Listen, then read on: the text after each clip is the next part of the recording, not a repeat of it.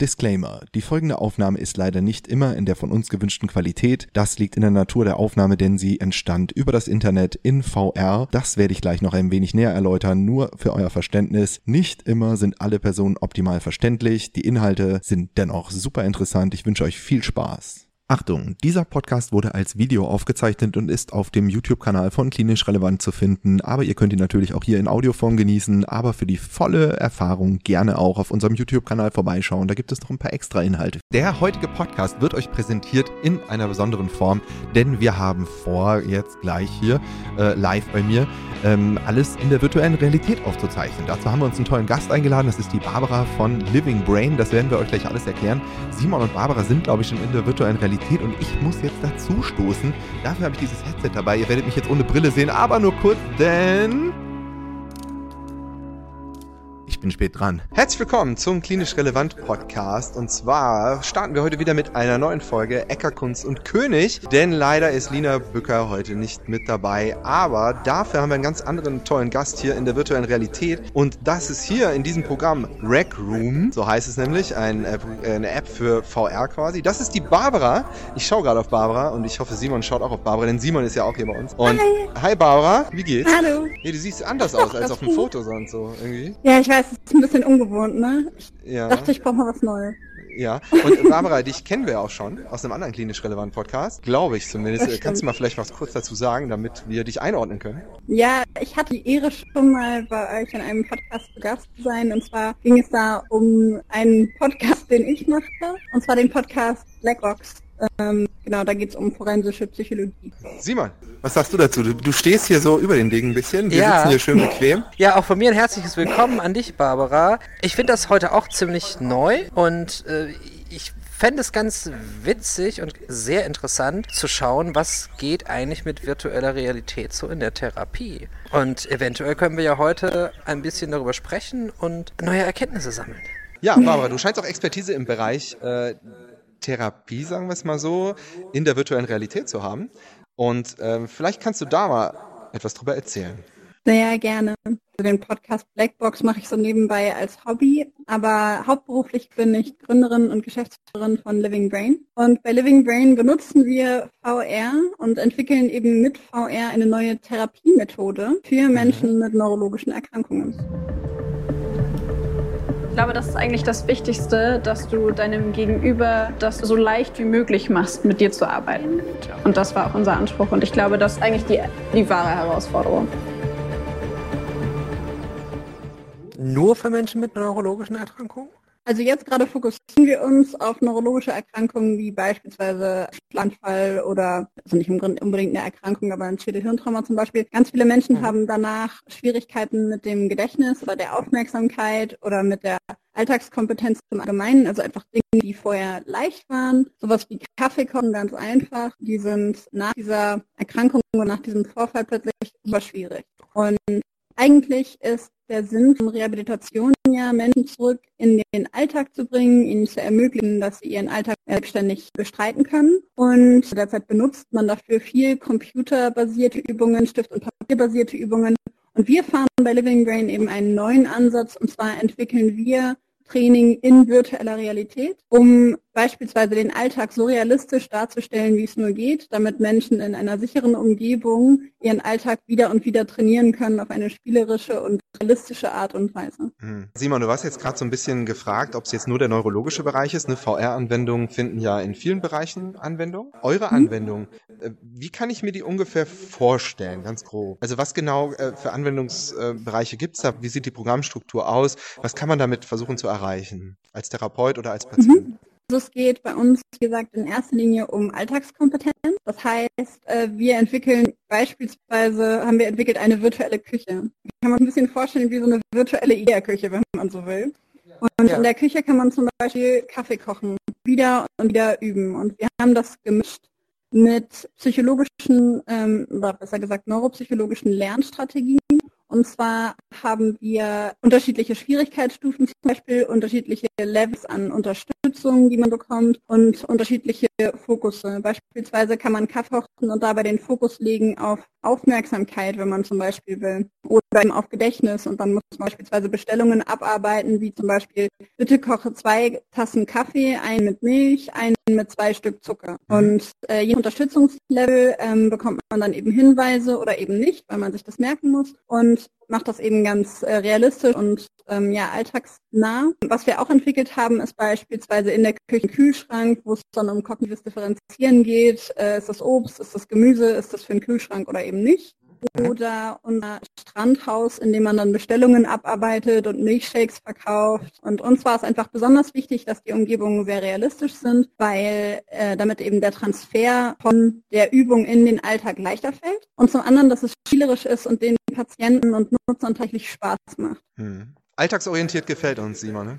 Alltagsorientiert und klientenzentriert. Also, ähm, wo du gerade gesagt hast, ist nur neurologisch. Derzeit, da bin ich natürlich als Psychiatriemensch äh, sehr äh, mit dem Ohr dabei, weil ich denke, es gibt auch ganz viel psychologische und äh, psychiatrische Einschränkungen, Krankheitsbilder, mit denen man eine Belastungserprobung in der virtuellen Realität zumindest andenken könnte. Ja, also ich finde, unbedingt. Da gibt es ganz vieles. Also wenn ich jetzt von jemandem, zum Beispiel an jemanden denke, der eine Zwangsstörung hat oder oder der es, es aufgrund von einer äh, Angststörung ähm, nicht mehr schafft, gewisse Dinge zu tun, nicht mehr rauszugehen und sich quasi einigelt und man eben sagen könnte, man versucht das Rausgehen ins Strandhaus schon in der virtuellen Realität und schaut, wie geht das mit dem Stresslevel, welche Skills kann ich einsetzen und es gibt einem vielleicht, am Anfang dürfte das komisch sein, gar keine Frage, aber vielleicht gibt das dem, dem Patienten oder dem Klienten dann auch nochmal die Möglichkeit, an seiner Betätigung zu arbeiten, zumindest im virtuellen Bereich.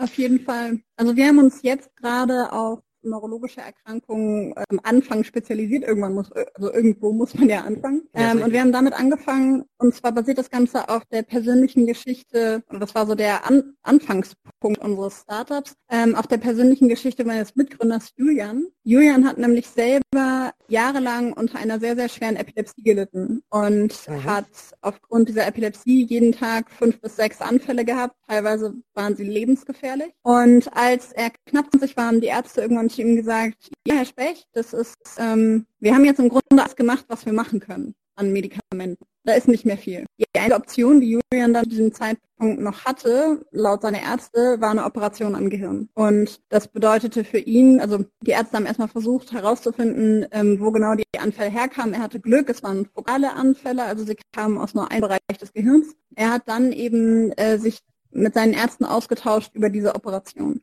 Und dadurch, dass der Anfallsherd im Temporallappen, insbesondere im Hippocampus lag, war das Problem eben, dass die Ärzte gesagt haben, wir können versuchen, das rauszuschneiden. Im schlechtesten Fall hast du aber danach massive Gedächtnisprobleme. Mhm. Und Julian hat daraufhin seine Ärzte gefragt, okay, wenn das passiert, was mache ich dann? Also was kann ich dann tun für Reha? Und die Ärzte haben damals gesagt, ja, Herr Specht, es gibt Übungen mit Stift und Papier und es gibt computerbasierte Übungen. Aber wenn wir ganz ehrlich sind, glauben wir da nicht so richtig dran. Mhm. Und Julian hat die Operation damals trotzdem gemacht, also weil es für ihn einfach die einzige Option war auf ein in Anführungszeichen normales Leben. Und er hat unfassbar viel Glück gehabt, weil er zwei Wochen nach der Operation wieder neben mir in der Uni saß. Und Super. seitdem er anfallsfrei, hat keinerlei Einschränkungen und hat einfach unglaublich viel Glück gehabt. Aber er hat nie vergessen, was er für eine Angst hatte vor der OP, weil die Ärzte selber gesagt haben, sie glauben da nicht so richtig dran. Und er, dann mhm. saßen wir nebeneinander, wir haben zusammen studiert, so haben wir uns kennengelernt und er erzählte mir von seiner Operation und von dem, was die Ärzte gesagt haben. Und ich habe ihn angeguckt und meinte, warum glauben die eigentlich nicht daran? Und da sind wir ähm, genauer darauf eingegangen, haben uns das genauer angeguckt und es entstand eigentlich erst aus so einem Forschungsinteresse, wenn man so will, weil ich habe selber Psychologie studiert und äh, mhm. Julian hat Wirtschaftspsychologie studiert und dann entstand das quasi erstmal aus so einem wissenschaftlichen Interesse, wo wir dachten, wir gucken uns das Thema genauer an. Und je genauer wir auf diesen Reha-Bereich eingegangen sind, insbesondere in der Neurologie, desto mehr Probleme sind uns quasi entgegengefallen. Es war so ein bisschen wie so ein nicht gut aufgeräumter Schuhschrank, ähm, wo du die Türen aufmachst und dir kommt irgendwie alles entgegen. Da sind wir eben auf das sogenannte Transferproblem gestoßen und zwar auf die Schwierigkeit des Gehirns, sehr abstrakte Lernmechanismen wie eben mit Stift und Papier oder am Computer zu ertragen in Alltag. Dann haben wir halt überlegt, okay, wie könnte man das anders machen? Wie könnte man das besser machen? Wie könnte man versuchen,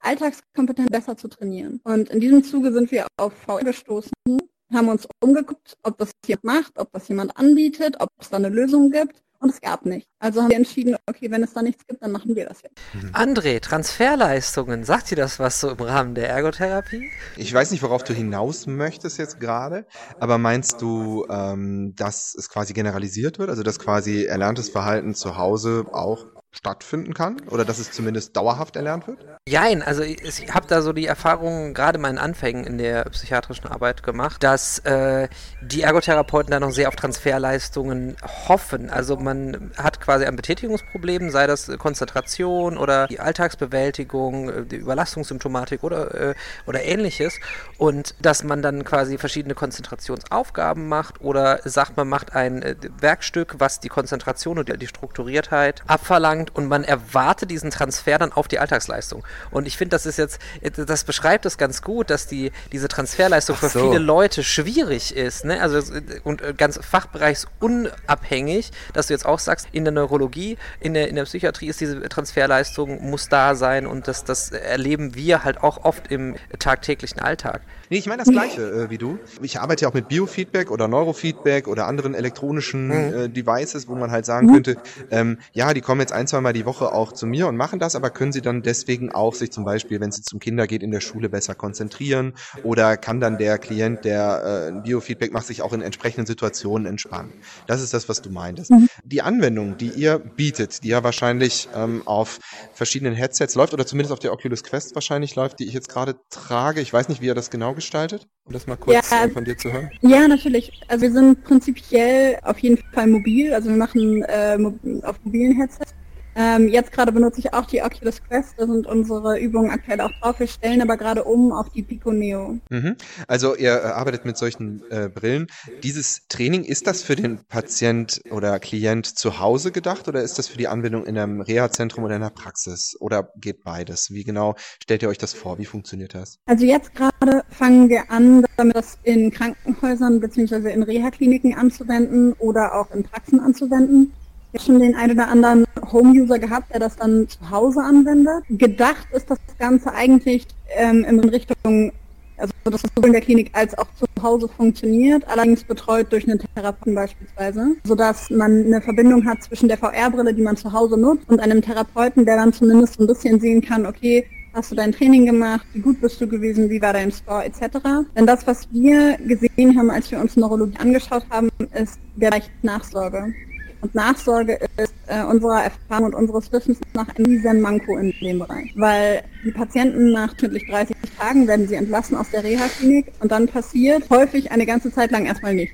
Mhm. Und das ist genau der Punkt, den, den, den wir uns als erstes angucken, weil wir sagen, diesen Gap wollen wir schließen. Wir wollen Patienten ermöglichen, dass sie in der, in der Klinik schon mit VR trainieren und dann eine VR-Brille mit nach Hause nehmen und da weiter Training machen können. Finde ich sehr, sehr gut. Und ihr müsst einen noch viel größeren Gap schließen, ehrlich gesagt, als Wochen, sondern ähm, ich habe jetzt aktuell Klienten, die keine Termine finden, also die halt aus der Reha kommen nach dem Apoplex und die wirklich da Monate sitzen ohne Therapeut. Ja.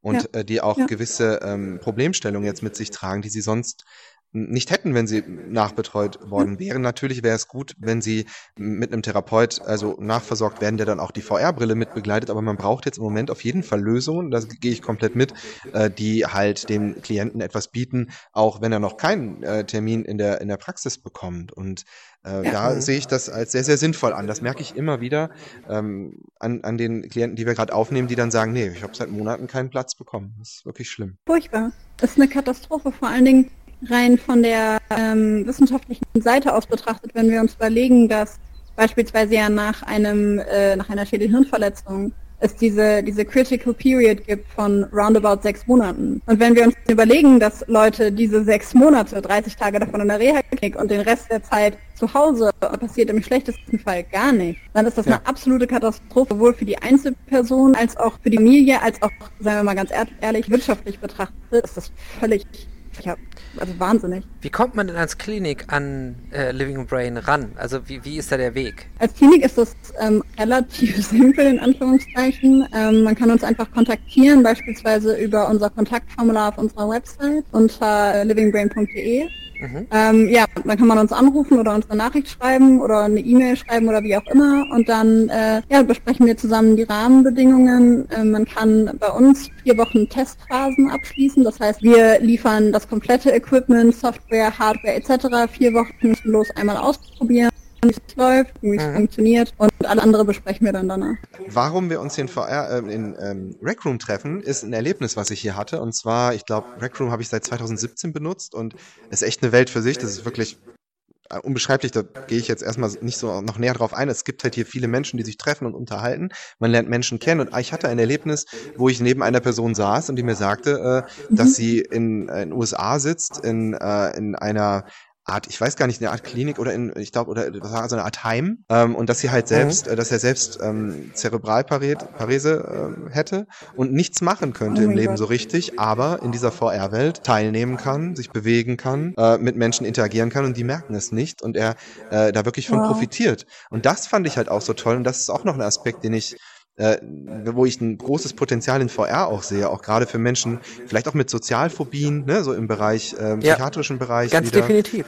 Äh, oder heute habe ich noch wieder mit ähm, dem Chefarzt bei uns in der Klinik gesprochen, da betreuen wir eine Palliativstation und äh, Menschen, die halt in wenigen Wochen oder Monaten oder auch Tagen versterben, die auch noch letzte Reisen gerne machen möchten, die wir in VR vielleicht tatsächlich an Orte bringen könnten, wo sie sonst nicht mehr hingekommen wären, ne? äh, wenn sie das natürlich psychisch vertragen. Also da gibt es sicherlich auch Ausschlusskriterien, aber äh, sicherlich gibt es so viele andere Anwendungsfälle noch, nicht nur den neurologischen Bereich, mit dem ihr natürlich selbstverständlich startet, der für mich auch unglaublich wichtig ist und wofür ich auch VR einsetzen möchte in nächster Zeit. Ja. Aber dieser, dieser Moment, als ich dann wirklich so wie hier auf der Couch neben dieser Person saß und die mir sagte, dass sie eingeschränkt ist, also inklusiv, ist VR auf jeden Fall. Ja. Das, muss man ja. mal sagen. Weil keiner hat ja. jetzt gerade eine Ahnung, äh, wer ich bin, wie ich aussehe, ob ich vielleicht Prothesen trage oder was auch immer. Ihr wisst es nicht, hier sind wir alle ja. gleich so. Ja, wir sind hier äh, äh, schöne schwebende Körper mit äh, fliegenden Händen, aber genau. Ich, ich finde, du hast dann einen sehr, sehr validen Punkt, dass es sehr inklusiv ist. Niemand äh, sieht so aus, wie er im VR aussieht und auch diese, diese Reisen ist ein, ein unglaublich großer Teil. Los, er, er sieht in echt so aus, nur hatte, hat noch Beine. noch eine Brille auf, finde ich, aber die konnte ich mir nicht anziehen. Habt ihr denn auch schon Praxen, die euer System nutzen? Also ich rede jetzt von ergotherapeutischen Praxen, weil wir sind ja ein ergotherapeutischer mhm. Podcast heute. Ergotherapeutisch. Also derzeit noch nicht. Wir hatten Ergotherapie-Praxen, die es ausprobiert haben, allerdings vor anderthalb Jahren, als wir mit der Entwicklung noch nicht so weit waren wie jetzt. Und genau, derzeit haben wir hauptsächlich Testphasen in Kliniken. Das liegt aber nicht daran, dass wir Testphasen in Ergotherapie-Praxen nicht machen würden. Also Wer Interesse hat, schreibt gerne. Ich glaube, okay. ich kenne jemanden mit einer ergotherapeutischen Praxis. Weil, warum wir mit dir sprechen, der Grund dafür ist ja, dass wir quasi, dass ich gesehen habe, dass dieser alltagsorientierte Ansatz, also auch diese Arbeit in der Küche und so, super zur Ergotherapie passt. Und yes. äh, weiß nicht, ob ihr das so im Fokus hattet, aber prinzipiell natürlich ist es äh, etwas, worum es in der Rehabilitation gehen sollte, halt in den Alltag zurückzukommen. Und da kommen wir halt ins Spiel. Und Ergotherapeuten könnten natürlich super die sein, nach der äh, Reha eventuell mit eurem System weiter am Klienten ja. arbeiten. Ne? Sodass Bin es da äh, eigentlich ein großes Interesse geben müsste. Bin ich vollkommen deiner Meinung. Ähm, der Grund dafür, dass wir bisher keine Ergotherapiepraxen haben, ist auch nicht, dass wir das nicht machen, sondern einfach, dass ich glaube, dass wir was so, also wir haben bei Kliniken halt irgendwie angerufen, gesagt, was wir machen, ein bisschen erzählt. Ähm, und ich glaube, das haben wir einfach bisher mit den Fokus auf Kliniken gesetzt. Aber wir machen das natürlich auch sehr, sehr gerne mit Ergotherapiepraxen. Und tatsächlich haben wir uns für die Entwicklung unserer Anwendung sowohl mit Neuropsychologen als auch mit Ergotherapeuten unterhalten. Also, ne, wir kamen da aus beiden Richtungen. Perfekt. Wir haben ja auch schon bestimmte VR-Systeme ausprobiert. Also ich habe da auch schon so meine Erfahrung. Was bei euch halt nochmal anders war, ne, wie gesagt, war dieser alltagsorientierte Ansatz und bei den anderen Anwendungen war es eher so spielorientiert. Ne? Mhm. Jetzt ist die Strandbahn mit den Milchshakes auch nicht etwas, was ich zu Hause habe normalerweise, aber die Küche schon. Das passt schon mal ganz gut. Also ähm, du hast gesagt, es gibt zum Beispiel diese, diese Milchbar, ne, wo man Milchshakes quasi macht. Und es gibt mhm. aber auch die Küche. Und äh, erweitert ihr, oder gibt es noch mehr, was ich jetzt irgendwie vielleicht überhört habe oder was du noch nicht gesagt hast? Also wir haben auch noch ein Gartenszenario, da fokussieren wir uns auf Handlungsplanung. Ähm, und da kann man zum Beispiel Früchte sehen und dann äh, die Pflanzen, den Pflanzen die Früchte abernten und so weiter und so fort und dann so Smoothies draus machen und so. Ähm, ja, bei dem Beach House hast du recht, das ist nicht so das Szenario, in dem man sich jetzt so jeden Tag befindet. Aber was wir halt überlegt haben, ist, ähm, wie bringen wir Alltagsbezug und spielerische Sachen zusammen. Und wir dachten halt, okay, Umgang mit beispielsweise Bargeld ähm, und, und irgendwie ein Mhm. bisschen Kopfrechnen und so. Wie machst du das in einer Umgebung, die Spaß macht? Und wir dachten halt, wie cool ist es, wenn du am Strand stehst und du verkaufst Eis und du hast irgendwie eine Bestellung und dann machst du da noch irgendwie Streusel auf das Eis drauf und machst irgendwie Milchshakes und bekommst Geld und vielleicht auch Trinkgeld und musst Geld geben und so. Und wir dachten halt, es macht super viel Spaß. Und der Transfer von da ist auf jeden Fall geringer als, äh, ja, zum Beispiel vom Computer. Nee, meine Frage, die ich noch hatte, war, wenn ich das Gemüse im Garten anbaue, in meinem virtuellen Garten, kann ich das dann später, auch wenn ich es geerntet habe, in meiner Küche verarbeiten und daraus was kochen? Noch nicht, ist aber der Plan. Oh, das ist Also das mega. wird kommen, aber noch haben wir keine Verbindungen zwischen den Räumen. Ähm, das ist aber etwas, was wir im Hinterkopf haben. Nur so viel als diese. Oh, schön. Zu, zu den Garten möchte ich noch was sagen. Finde ich super, weil ich habe halt super viele Klienten, auch gerade im Palliativbereich.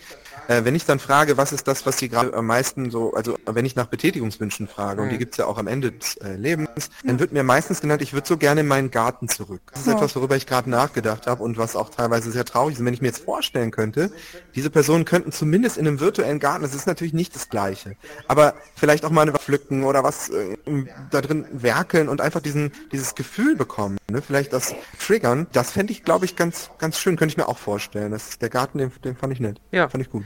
Also definitiv äh, fände ich es interessant. Nochmal, euch findet man im Internet unter livingbrain.de.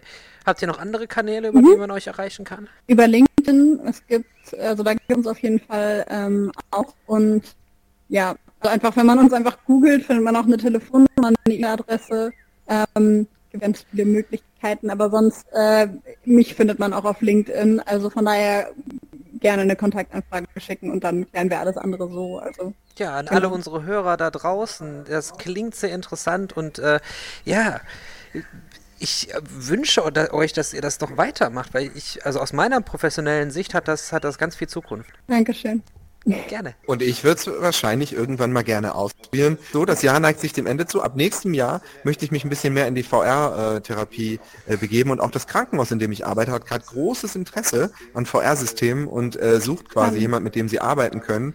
Ähm, ja, vielleicht können wir uns im nächsten Jahr mal unterhalten, das fände ich ganz toll. Und ich hoffe, dass wir auch noch einige ähm, Ergotherapeuten animieren können, sich ein bisschen für den Bereich zu, äh, interessieren, sich da mal ranzuwagen, vielleicht selber einfach mal ein VR-Headset zu schnappen und in sowas wie hier, das ist zum Beispiel eine ganz kostenlose Applikation, so VR-Headsets kosten auch nicht mehr so die, die Welt, also tatsächlich gibt es da viele Möglichkeiten, aber man leiht sich das mal aus, da einfach mal reinzuschnuppern. VR ist viel mehr, und das haben wir im letzten Podcast über VR auch oft Ja. gesagt, als Achterbahnfahren. Ja. Ja, Das hast du auch, glaube ich. Ähm. Irgendwie, das sagt jeder, der mit VR zu tun hat, sagt immer, VR Oh, hat ist viel mehr als Achterbahnfahren. Es ist vor allen Dingen, das Schlimme daran ist, wenn man mit Leuten spricht, dann ist das Erste, woran sie denken, Achterbahn fahren. Und ich würde niemandem empfehlen, als allererstes in einer VR-Brille die Achterbahn zu nehmen. Weil danach ist es kein Wunder, dass alle sagen, oh, mir war so schlecht und so schwindelig. Ja, natürlich war dir schlecht und schwindelig. Dein, aber deine Augen sagen, wir bewegen uns mit 120 km/h und dein Gleichgewichtsorgan sagt, ich glaube nicht. Also es ist ja, es ist ja logisch. Leider nein. ja. Ja, Und dein Gehirn viele sagt doch beiden Angst lügt. davor, ja. Ich glaube, wir wurden vergiftet, irgendwas stimmt hier nicht. Ja, So. ja. Und das ist halt, Ja, aber ich kenne VR-Übelkeit hat mich auch schon ziemlich erwischt, aber ich glaube, da muss man bei solchen Anwendungen wie eurer oder auch jetzt dem, was wir hier machen, nicht so viel Angst haben. Es sei, also hier drin teleportiere ich mich von Ort zu Ort, aber wenn ich wirklich laufe in VR oder wenn ich Auto fahre oder so oder Raumschiff fliege, was auch immer, und ich mich nicht wirklich selbst bewege, das ist ja das, was du meinst, dann wird mir wirklich auch übel. Aber das, das, die Gefahr ist bei Patienten wirklich gering beziehungsweise gar nicht vorhanden, wenn die Anwendung darauf ausgerichtet ist, dass da nicht so ja, viel Bewegung genau. stattfindet. Ja, wir haben unseren Fokus bei uns sehr stark darauf gelegt, dass ähm, zum einen die Patienten oder auch Nutzer an sich, allgemein Nutzer, nicht, nicht selbst bewegen, ohne sich zu bewegen. Und das Zweite, was wir auch gemacht haben, worauf wir persönlich ganz stolz sind, ist, ähm, unsere Anwendungen können alle mit einer Hand benutzt werden. Also wir haben die Ah, Hypoparese im Hinterkopf gehabt. Ähm, den Kopf muss man 60 Grad nach rechts und links drehen, nicht weiter, für den Fall, dass es Nackenprobleme gibt. Und äh, es ist notwendig zu stehen oder zu laufen. Alle unsere Übungen kann man auch im Sitzen machen, das ist gar kein Problem. Super. Hey, so wie wir hier auch gerade gemütlich sitzen. Ne? Ja. Toll wäre auch für so VR-Anwendungen, vielleicht für die Zukunft, wenn Therapeuten mit in die VR-Welt gehen Ja, können vielleicht. Ja, das wäre richtig cool. Auf jeden Fall. Ne, das würde ich mir so wünschen, weil als Therapeut sitze ich häufig, wahrscheinlich ist das bei euch ähnlich, auch mit dem Tablet daneben, gibt es da so eine Anwendung oder ich kann Mhm. zumindest sehen, was der Patient sieht. Ja, genau, genau. Ne? Das ist zwar auch gut, Aber in VR dabei sein und jetzt zu sagen, hier, Frau Barbara XX, ähm, äh, versuchen wir mal dies und das und so, das fände ich ganz nett. Oder Ja. einfach sich Ja. da auch unterhalten und auch für psychotherapeutische ähm, Umgebungen vielleicht sogar, wo man sich mit Klienten Ja. unterhält und so wie wir das jetzt hier machen, gibt nochmal ein ganz anderes Flair, als wenn wir jetzt einfach ein per Zoom-Call wären. Sitze ich jetzt hier, also ich stehe ja wirklich vor euch. Und das ist jetzt ne, etwas, was ich jetzt gerade interessant finde. Ich habe halt schon das Gefühl, in einem Raum mit Barbara und äh, mit Simon zu sein, obwohl ich tatsächlich in einem Raum mit Simon bin.